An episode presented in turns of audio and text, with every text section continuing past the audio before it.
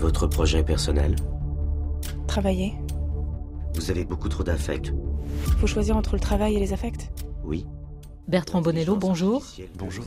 La bête euh, se passe dans un futur proche, en 2044. Une intelligence artificielle a réglé tous les problèmes euh, de l'humanité euh, en liquidant tous les affects. Est-ce qu'on peut le dire comme ça?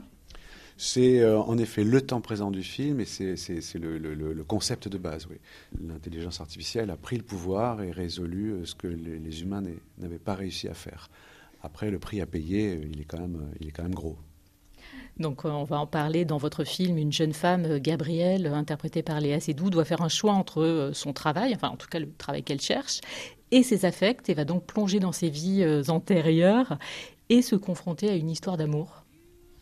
Elle va se plonger dans ses vies antérieures pour se purifier, puis alors après... Pour liquider ses affects en fait. Exactement, pour liquider ses affects et rencontrer un homme à plusieurs époques, à plusieurs périodes. Mais toujours le même. Et toujours le même une idée un petit peu de l'éternel retour et, une histoire d'amour qui se ratera toujours. Gabrielle, on la rencontre euh, à trois âges. Ce qui change chez elle, c'est son inscription dans l'époque, parce que les époques changent. Mais en 1910, c'est une pianiste. Euh, en 2014, euh, c'est une espèce d'actrice un peu ratée, mais tout de même, c'est la seule qui arrive à comprendre ce qui se passe dans la tête de Louis, donc de George Mackay à ce moment-là, qui est présenté comme un, un incel, donc quelqu'un qui est célibataire, qui déteste les femmes et qui veut les tuer. Et qui veut la tuer en l'occurrence Et qui veut la tuer, mais ce qu'elle perçoit chez lui, que lui-même ne perçoit pas, c'est sa peur de s'abandonner, c'est sa peur d'aimer. Et en 2044, ben voilà, c'est une femme en effet euh, intelligente et qui dit je veux un travail à la hauteur de mes capacités, de mon intelligence. Et le prix à payer pour ça, c'est être privé d'affect, donc privé d'une éventuelle grande histoire d'amour. Vous vous souvenez, n'est-ce pas? De quoi? Que nous nous sommes déjà rencontrés. Ah oui Bertrand Bonello, qu'est-ce qui vous a donné l'envie de faire un film sur l'amour? Ben en fait, d'abord, je l'avais jamais vraiment fait. Et je crois que j'avais envie de me confronter un petit peu au genre du mélodrame pour aller vite. Du mélodrame et de la science-fiction 2044, c'est dans 20 ans. Donc je voulais que ce soit un, monde qu'on connaisse, hein, qu'on connaisse encore. Alors la science-fiction, on sait bien qu'elle percute euh, quand elle résonne avec le monde euh, contemporain.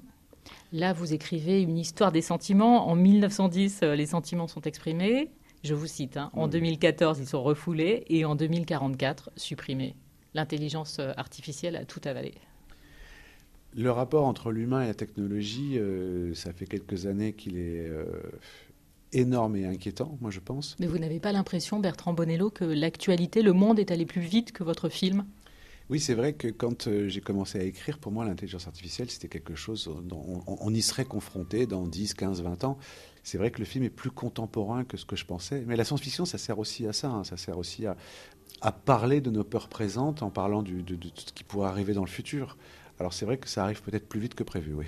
C'est un film optimiste, en fait, au sens euh, où c'est un film, La Bête, qui dit que les sentiments persistent que l'humain persiste euh, envers et contre tout Disons que le personnage incarné par Léa Seydoux est plus fort que la machine. C'est ça que je trouvais très beau euh, dans ce personnage, c'est qu'elle résiste. Inconsciemment, il y a quelque chose de plus fort qui résiste. Bertrand Bonello, merci beaucoup.